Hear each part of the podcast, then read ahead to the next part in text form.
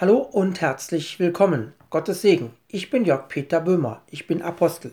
Ich möchte vom praktischen Umgang mit der Bibel sprechen. Und ich sage das nicht nur jetzt, sondern ich sage das auch in Lehrveranstaltungen, ich sage das auch in Gottesdiensten. Bibelstunden können nur Anleitungsstunden für den Schriftgebrauch sein. Bibelstunden wollen uns hineinleiten in die stillen Stunden des Schöpfens aus dem Wort im eigenen Kämmerlein. Wenn die Bibelstunde nicht dazu dienen kann, ja, dann wird auch aus der schönsten Erbauungsstunde kein bleibender Gewinn davongetragen. Besonders heute nicht in der Zeit des Vielredens und Vielhörens, wo ein Eindruck auf den anderen folgt und ein Eindruck den anderen sogar sprichwörtlich totschlägt und es sogar zu keinem wirklichen Eindruck, sondern nur zum religiösen Trubel kommt. In einem Leben, wo jede Menge Fernsehen 24 Stunden uns Nachrichten bringt, wo keine Sendepause mehr ist, wo Nachrichtensender 24 Stunden pausenlos live dabei sein können. Achte nur darauf, wie man begeistert ausruft, ach war das herrlich, ach war das schön, ach war das aber gesegnet. Ohne dass man dabei klar sagen könnte, was man an Gottes Klarheit empfangen hat, was daran schön war und was daran gesegnet war. Darum ein so geringes Ergebnis des so überreichlichen Redens und Hörens. Es fehlt an der Stille und es fehlt die Stille für die Aufnahme und die stille Verarbeitung des Wortes. Allmählich merkt man selbst den Widerspruch zwischen Hören und Haben, und nun meint man, es liege an der Art des Gehörten. Man müsse besseres, tieferes, höheres, kräftigeres hören.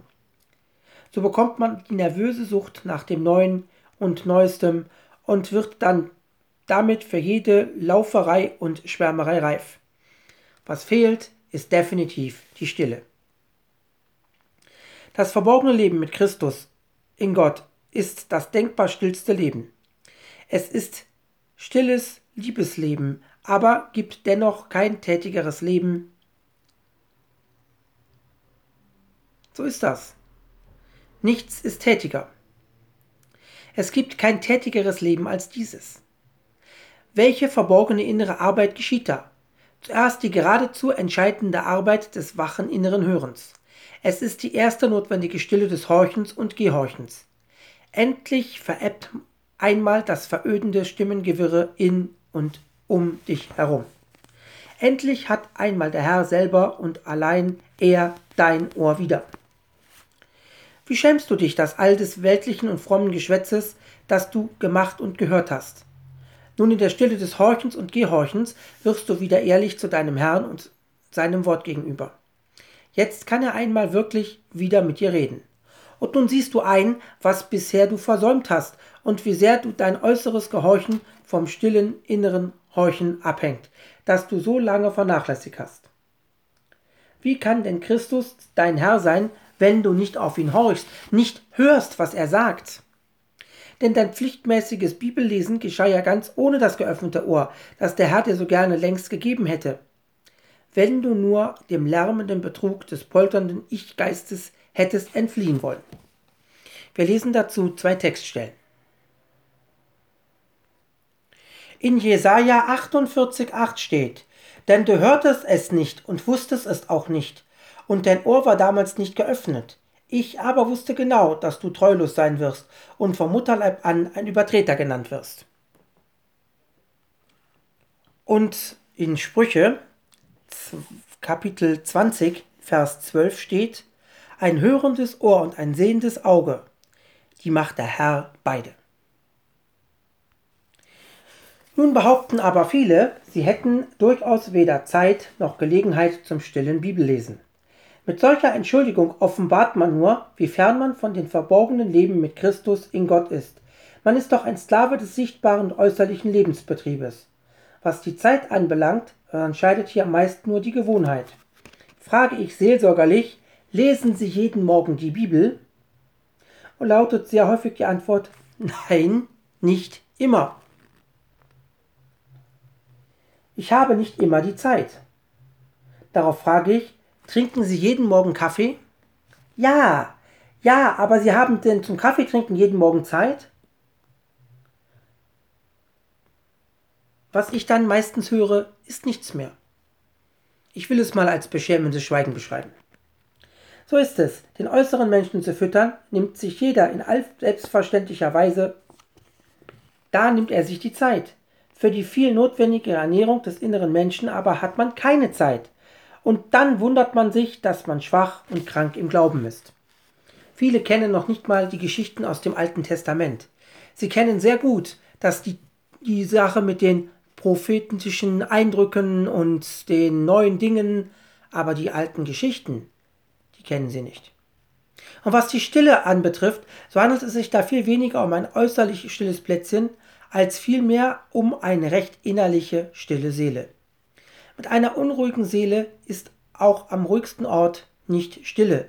Und umgekehrt gibt es bei einer gestillten Seele im abgeschlossener Ruhe selbst am unruhigsten Ort noch Zeit für Gott.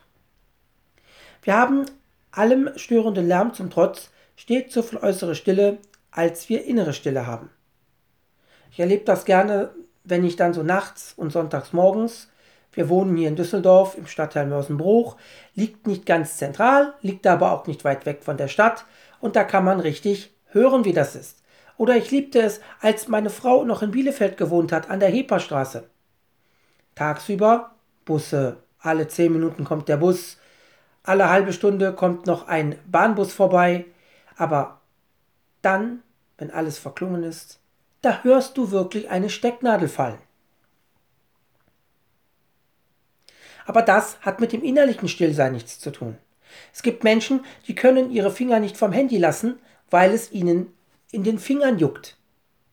Manche können nicht aufhören, Spiele zu spielen, weil es ihnen in den Fingern juckt. Nicht, dass sie süchtig sind, aber sie haben keine Stille in sich.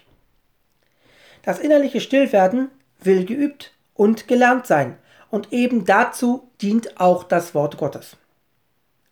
Nichts stillt unsere Seele so gründlich wie das heilsame Schriftwort, wenn wir es wirklich stillebedürftig suchen. Mit jedem hilfesuchenden Bibelgebrauch, ja schon mit jedem lichten Erinnert werden an ein teures Schriftwort, wecken wir die Heilslandskraft unseres Herrn und Erlösers für uns auf. Das heißt, Gott kann nur benutzen, was wir kennen. Wenn du aber das Wort nicht kennst, kann Gott das Wort bei dir und mit dir es nicht nutzen und benutzen. Und das ist schlecht, denn das ist verschenkte Zeit. Wir sollen ja laut der Bibel die Zeit auskosten und auskaufen.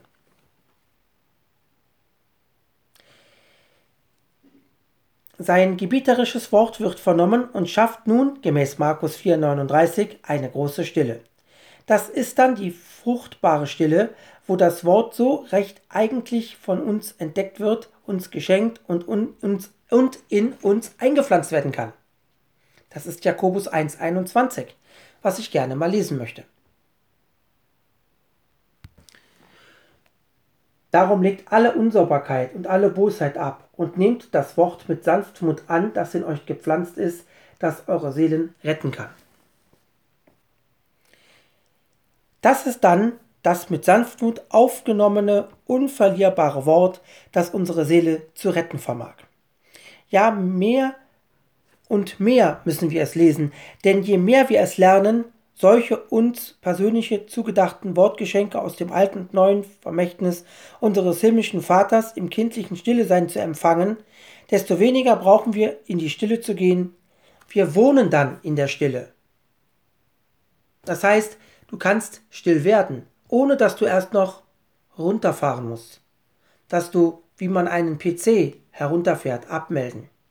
Oder wie man ein Auto Gang raus und in neutral Leerlauf schaltet. Und dann wartet, bis der Motor kalt geworden ist.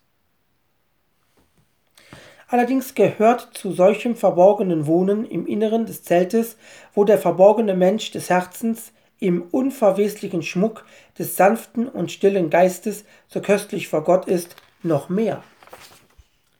Wer die stillen und stillenden Kräfte des heiligen Schriftwortes immer gesegneter gewinnen will, der muss als zweites lernen, lasst dir genügen am Bibelwort. Das heilige Schriftwort stillt uns nicht nur im Bereich der Seele, nein, es will auch die Klärung und die Vereinfachung unseres Denkens und praktischen Handelns bewirken.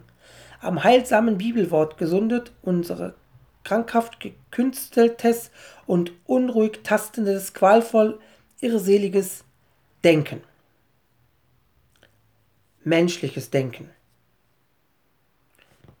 Man sagt auch adamitisches Denken. Alles wird lichtklar, durchsichtig und erstaunlich einfach. Der christliche Glaube, sagt der scharfsinnige Mathematiker und Christ Blaise Pascal, beruht auf zwei einfachen Grundsätzen. Diese Grundsätze heißen die Verderbnis unserer Natur und die Erlösung durch Jesus Christus. Auf diese schnurgeraden Gleise leitet uns die Bibel bis in den, die tiefsten Geheimnisse der Gottheit hinein.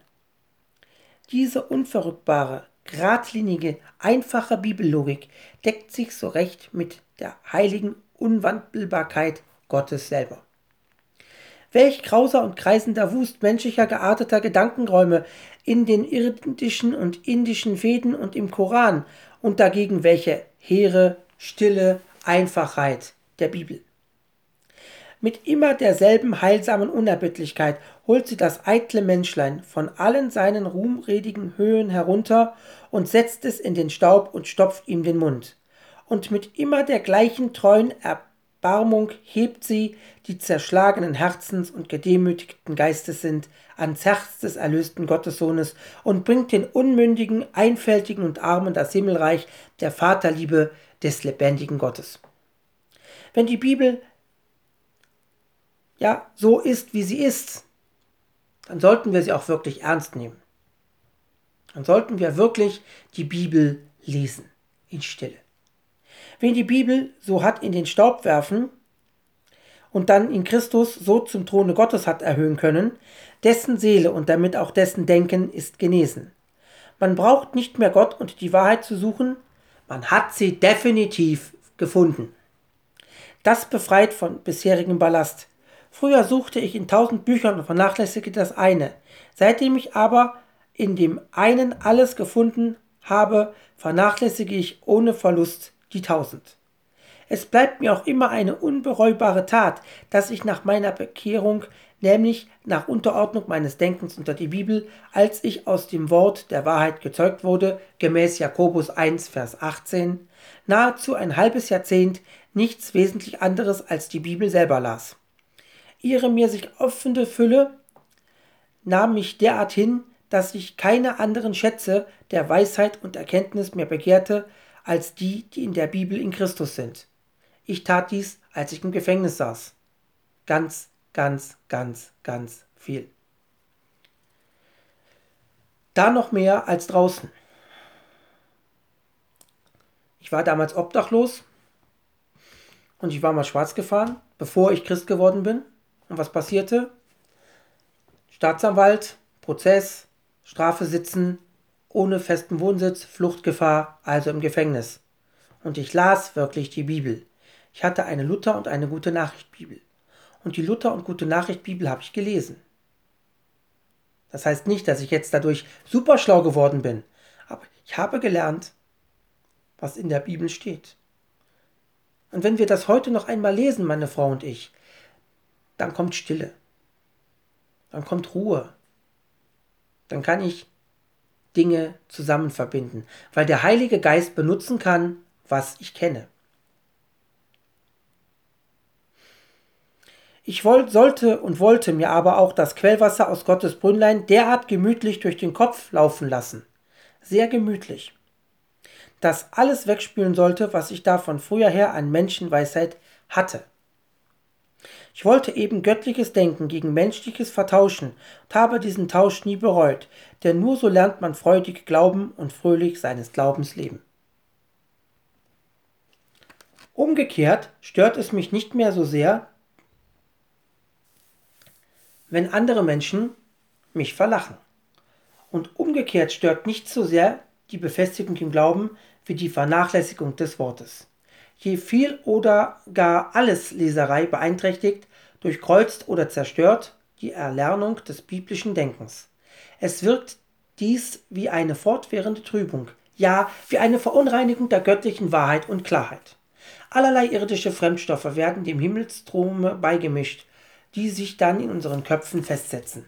Und die Klarheit, die der Heilige Geist mit uns vorhat, die wird verdorben. Besonders unsere Gebildeten sind in ihrem Denken ganz verschlackt und größtenteils unfähig geworden zur Einfalt in Christus, die wir ja haben sollten gemäß 2. Korinther Kapitel 11 Vers 3. Wie Not täte ihrem Kopfe eine biblische Reinigungskur. Aber es graut ihnen vor nichts mehr als vor dieser. Im Gegenteil, sie meinen immer, sie müssten die Bibel reinigen und klären. Dazu gehört ihr unzulängliches Reden wider den Buchstaben glauben, dass auch Gottes Kinder noch nachschwatzen. Wie viele Gläubige missbrauchen das Paulus Wort, der Buchstabe tötet, der Geist macht lebendig, aus 2. Korinther Kapitel 3, Vers 6. Ganz wie verblendete Kinder dieser Welt. Sie sollten doch wissen, dass Paulus dort vom törichten, weil richtenden, im Stein eingegrabenen Buchstaben des sinaitischen Gesetzes redet, aber niemals den Buchstaben der Heiligen Schrift im Gegensatz zum Geist der Heiligen Schrift stellt. Im Übrigen kommt ein toter Buchstabenglaube, der nur als äußere der Schrift bejaht, als biblische Glaube gar nicht in Betracht, denn die Bibel kennt keinen Buchstabenglauben. So verlieren wir gewöhnlich die um den Buchstaben falschen den Geist des Wortes und die immer den Geist der Schrift aufhelfen wollen, verlieren den buchstäblichen Halt am Worte.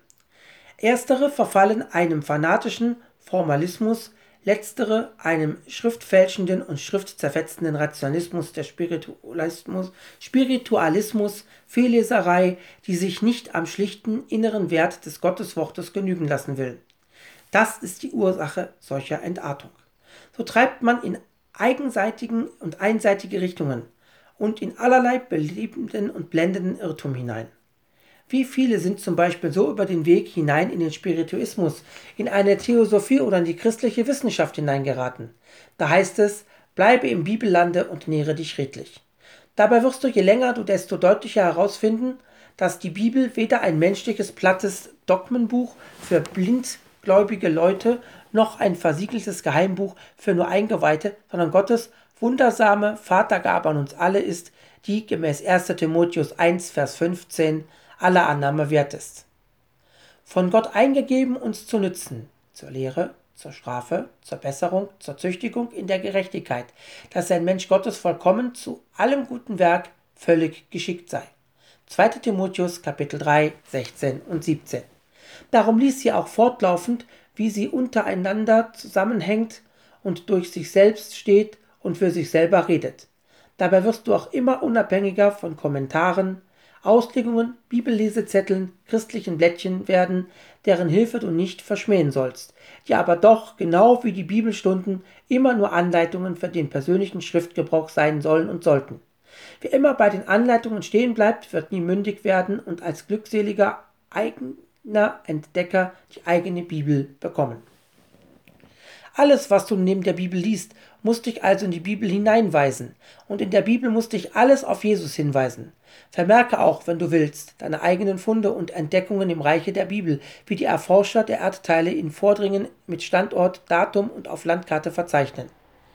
Ich habe im Schriftgebrauch auch die Gewohnheit, alle Sündenbezeichnungen und Gerichtsanordnungen und alle Verheißungen und Verherrlichungen mir zu merken.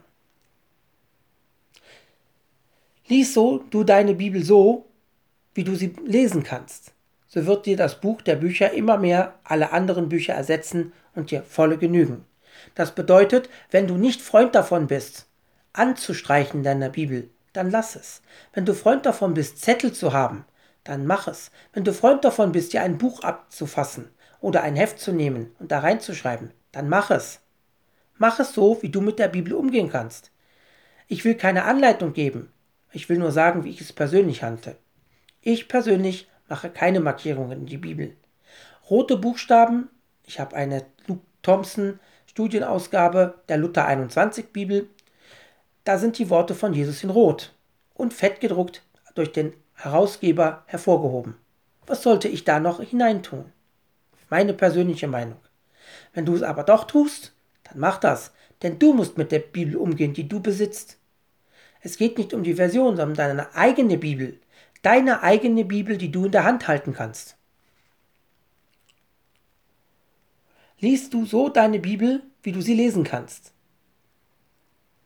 So wird dir das Buch der Bücher immer mehr alle anderen Bücher ersetzen. Achte dabei auch weniger auf die genauesten Übersetzungen aus den Urtexten, als vielmehr auf deine Übersetzung des immer sich gleichbleibenden Urwertes der Heiligen Schrift ins praktische Leben. So wird dir die Bibel allmählich nicht nur die Bücher, sondern auch die Menschen ersetzen. Der gerechte Schriftgebrauch macht, wie die rechte Jesus-Nachfolge, immer einsamer. Schwatzende Gesellschaftsmenschen lernen das nie. Was du an Verkehr mit der Menschheit und Menschenwelt verlierst, gewinnst du an Verkehr mit der Himmelswelt und an Bekanntschaft mit den Männern und Frauen der Bibel. Mir zum Beispiel steht der Apostel Paulus näher als alle heute auf Erden lebenden Leute. Aber über alles hinaus befähige dich das teure Gotteswort zum Verkehr mit Gott in Jesus Christus selber. Das bringt uns zum dritten. Lass deine Bibel betend lesen. So wie Gott uns sein Wort gegeben hat, uns mit uns zu verkehren, so müssen wir lernen, sein Wort zu benutzen, um mit ihm zu verkehren. Allerorts, überall gibt es Gläubige, die jammern, sie hätten nichts vom Bibellesen. Sie verstehen die Bibel nicht. Es ist beinahe immer so, dass die Leute das sind, die ihre Bibel nicht betend lesen. Wenn du also die Bibel liest, Bete, dass der Heilige Geist dir aufschließt, dass du erfahren kannst, was das Wort persönlich für dich zu sagen hat. Sie wollen die Bibel, die Menschen, die nicht beten, lesen wie einen Roman oder gar wie eine Zeitung. Lesen wir mal auch und wenn ich das morgen nicht mehr weiß, egal. Es gibt ja noch andere Informationsquellen, beziehungsweise es gibt ja die ganzen Ausleger, die ganzen Schriftstellen, die ganzen Themen, Gehe ich halt in die Kirche, höre ich mir eine Predigt an, weiß ich, was das Wort sagt. Das ist falsch. Sie wollen die Bibel lesen wie einen Roman oder gar wie die Zeitung. Ihr noch fleischlich irdisch gerichteter Sinn sucht Interessierendes. Kommt dieser Sinn nicht auf seine Rechnung, so haben sie nichts vom Lesen. Sie wollen das Wort ohne Abhängigkeit vom Geist gebrauchen, das heißt ohne verborgenes Leben mit Christus in Gott, ohne innere Stille und ohne Genüge am Wort so bleiben sie abhängig von der Armseligkeit ihres Verstandes und dem Stimmungswechsel ihrer ungestillten Seele. Infolgedessen sind sie schon zu träge, um Weisheit zum Verständnis des Schriftwortes zu bitten. Und dennoch heißt es im Jakobusbrief in Kapitel 1 in den Versen 5 und 6, Wenn aber jemand von euch Weisheit mangelt, so erbitte er sich solche von Gott, der allen einfach ohne Vorwurf gibt, so wird ihm gegeben werden. Er bitte aber im Glauben und Zweifel nicht. Wie kann der, der überhaupt nicht bittet, göttliches Schriftgut empfangen? Wie kann der zweifelnd Bittende Einfalt zur Weisheit geschenkt bekommen? Also werde erst einmal Unmündigkeit und Unmündigkeit und Unmündigkeit und Unmündigkeit oder wie? Ja, werde unmündig und geistesarm. Denn dann wirst du abhängig von Gott. Und dann wirst du auch ein Bittender und als solcher ein Empfangender und nach und nach geht es weiter in deinem Leben. Dann wirst du nämlich ein Verstehender werden. Den in sich selbst Wissen und Verständigen hat es der Herr des Himmels und der Erde verbogen, äh, verborgen. Du kannst sagen verbogen, also den richtigen Erkenntnis, die wird dann hochgebogen. So will ich das immer bezeichnen. Verbogen heißt auf Deutsch also für mich, die Weisen können es nicht kriegen, weil die, da hängt das Wort in einer Höhe, das sie nicht erreichen können. Sie können gute Andachten, gute Predigten halten, aber ihnen fehlt das Entscheidende, nämlich der Geist Gottes dazu. Weshalb so vieler gelehrter und ungelehrter Unsinn über die Bibel geschwatzt und geschrieben wird, gepredigt wird, wo auch Andachten drüber gehalten werden und so weiter und so weiter und, und, und. Aber den einfältig und unmündigen Bittenden offenbart Gott sein Wesen und seine Wege durch sein Wort und seinen Geist. Aber er offenbart sich immer stufenweise von Klarheit zu Klarheit. Das sehen wir 1. Korinther 13,9. Unser Wissen ist Stückwerk. Nach der Weise, wie du es nötig hast. Darum lerne von Gott in aller Demütigkeit, Stille und Geduld, die des Bittens nicht müde wird. Paulus wusste, was den Gläubigen Not tat. Darum benachrichtigt er sie in beinahe jedem seiner Briefe, dass er für sie um Weisheit, um Erleuchtetes in den Herzenaugen um jede Erkenntnis und um den so notwendigen Prüfgeist bittet, damit sie nicht Kinder am Verständnis bleiben sollen, sondern durch das Wort der Offenbarung Gottes erfüllt seien mit der Erkenntnis des Willen Gottes in aller geistlichen Weisheit und Einsicht, um nicht zur Beute der Menschenweisheit zu werden. Heute, wo so viel in der Bibel gelesen und so wenig biblisches Denken dabei erlernt wird, sind solche Gebete für das Volk Gottes so nötig wie nie zuvor. Es ist eine Tatsache, dass den meisten Gläubigen geistliche Weisheit und Erkenntnis fehlen, wie sonst die Unsicherheit in Lehrfragen, die Ratlosigkeit in persönlichen Lebensfragen, das Zickzack und Kreislaufen von Richtung zu Richtung, von einer Versammlung, einem Gottesdienst zur nächsten, von einem Prediger zum nächsten. Das wird ein haltloses Rennen von Seelsorger zu Seelsorger, das ebenso häufige wie nutzlose sich aussprechen, kurz das unbefestigte Glaubensleben, das nie die Stetigkeit der biblischen Linie erreichen und einzuhalten vermag. Wie sonst wären diese Kläglichkeiten möglich. Aber das ist es ja. Man läuft eben zehntausendmal lieber den irrenden Menschen als einmal still genügsam und betend der Bibel nach. Immer hängt man sich, wenn auch noch so oft betrogen, an Parteien und Parteihäupter, als einmal gründlich an die ruhige, klare Weisheit des Wortes Gottes selber. Sie schwatzen lieber, als dass sie beten. Sie hören lieber jeden berühmten Redner als die Rede des Heiligen Geistes im unmittelbaren Gotteswort. So wechseln sie so und so oft die Form der Gottseligkeit, ohne ein einziges Mal in der fruchtbaren Kraft Gottes im Geist wandeln zu können. Denn wenn man bleibt ohne leitende und stärkende geistliche Wahrheit und Weisheit. Mir hat einer eine WhatsApp-Nachricht geschrieben, ich sollte doch schleunigst einen Trostbrief schreiben, ihr alter Gemütsdruck soeben, sei soeben wiedergekommen. Postwendend habe ich eine Sprachnachricht zurückgegeben. Hast du nicht die ganze Bibel als Trostbrief? Lies sie schleunigst, indem du einen Trostbrief daraus machst. So erhofft man sein Heil von menschlichen Worten, menschlichen Briefen, anstatt von der Bibel, dem Wort Gottes, die er jedem von uns durch den Heiligen Geist geschrieben hat. Und dann wundert sich derjenige auch noch, wenn der alte Gemütsruck und Druck wieder zum Vorschein kommt. Hat nicht ein Kind Gottes sein ganzes Glaubensleben, damit während der Dauer derselben die Weisheit der Bibel darin heimisch werde? Sollte es nicht wirklich betend über dem Worte sinnen bei Tag und Nacht? Denn das kann man wohl sowohl bei der Arbeit als auch bei den Nachtwachen. Auch würde man bei treuem betenden Schriftgebrauch die wörtliche Form des Wortes bleibender bekommen. Was der Geist uns mitteilt, übermittelt er uns gewöhnlich in eindrucksvoller Klarheit, auch erinnert er uns stets an das Mitgeteilte. Da kommt es also gar nicht so aufs Gedächtnis oder aufs mechanische Auswendiglernen an. Viele klagen immer, sie könnten das Wort nicht behalten. Sie sollten sich aber nicht um ihr schwaches Gedächtnis, sondern nur um die rechte Innigkeit ihres Hanges am Munde Gottes sorgen, von dem der Sohn Gottes gesprochen hat in Matthäus 10, Vers 20. Sorget nicht, was ihr reden sollt, denn nicht ihr seid die Redenden, sondern der Geist eures Vaters, der an euch redet.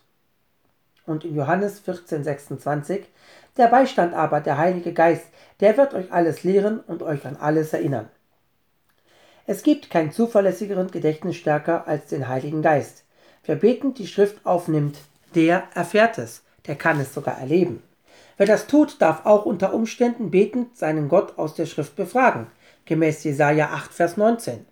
Das ist aber eine ganz besonders geistliche Sache.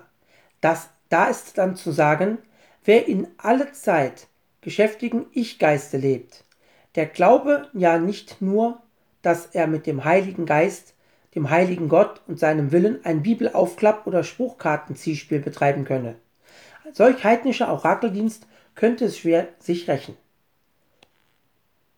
Wer aber als ein stiller, genügsamer, betender Bibelchrist das mit Christus in Gott verborgene Leben lebt und so unter der Leitung des Heiligen Geistes sein Ohr stets am Munde Gottes hat, der bedarf, wenn er sonst weder Rat noch Antwort weiß, auch einmal ins Vaterohr flüsternd folgendes sagen. Vater, tu mir deinen Weg und Willen kund durch das Geschenk eines besonderen Wortes Oder öffne mir Augen, Ohren und Herz, damit ich verstehe, was das Wort mir heute sagen will. Ich habe auf diese Weise unzählige Male in Stunden der Bedrängnis die zuverlässigen Weisungen und erhebendsten Tröstungen in auffälligster Deutlichkeit bekommen. Aber bei anderen, nicht minder geistlichen Christen versagt dieser Schriftgebrauch. Wenn dir aber gebetserhörende Weisung aus dem Worte geschenkt wird, so vermerke den Empfang zur dankbaren Erinnerung neben der betreffenden Schriftstelle. Eine derart gebrauchte Bibel oder eine derart Benutzung eines Heftes zur Bibel wo du Dinge eintragen kannst. Ja, das wird dir und deinen Nachkommen ein Zeugnis der Güte und Treue Gottes und zugleich eine Bestätigung dafür sein, dass Gott sich an sein unveränderliches, lebenskräftiges Wort bindet, um auch uns daran zu binden, damit wir bibelfeste Leute werden. Heute, wo so viel in der Bibel gelesen und so wenig biblisches Denken dabei gelernt wird, sind solche Gebete für das Volk Gottes nötig wie je es ist eine Tatsache, dass den meisten Gläubigen geistliche Weisheit und Erkenntnis fehlen. Den äußeren Menschen zu füttern, nimmt sich jeder in allbester selbstverständlicher Weise Zeit. Für die viel notwendigere Ernährung des inneren Menschen hat man keine Zeit. Ich wollte eben göttliches Denken gegen menschliches vertauschen und habe diesen Tausch nie bereut, denn nur so lernt man freudig glauben und fröhlich seines Glaubens leben. Alles, was du neben der Bibel liest, muss dich also in die Bibel hineinweisen. In der Bibel muss dich alles auf Jesus hinweisen. Das soll es für heute gewesen sein. Bis zum nächsten Mal. Gottes Segen. Ich bin Jörg Peter Böhmer, Apostel.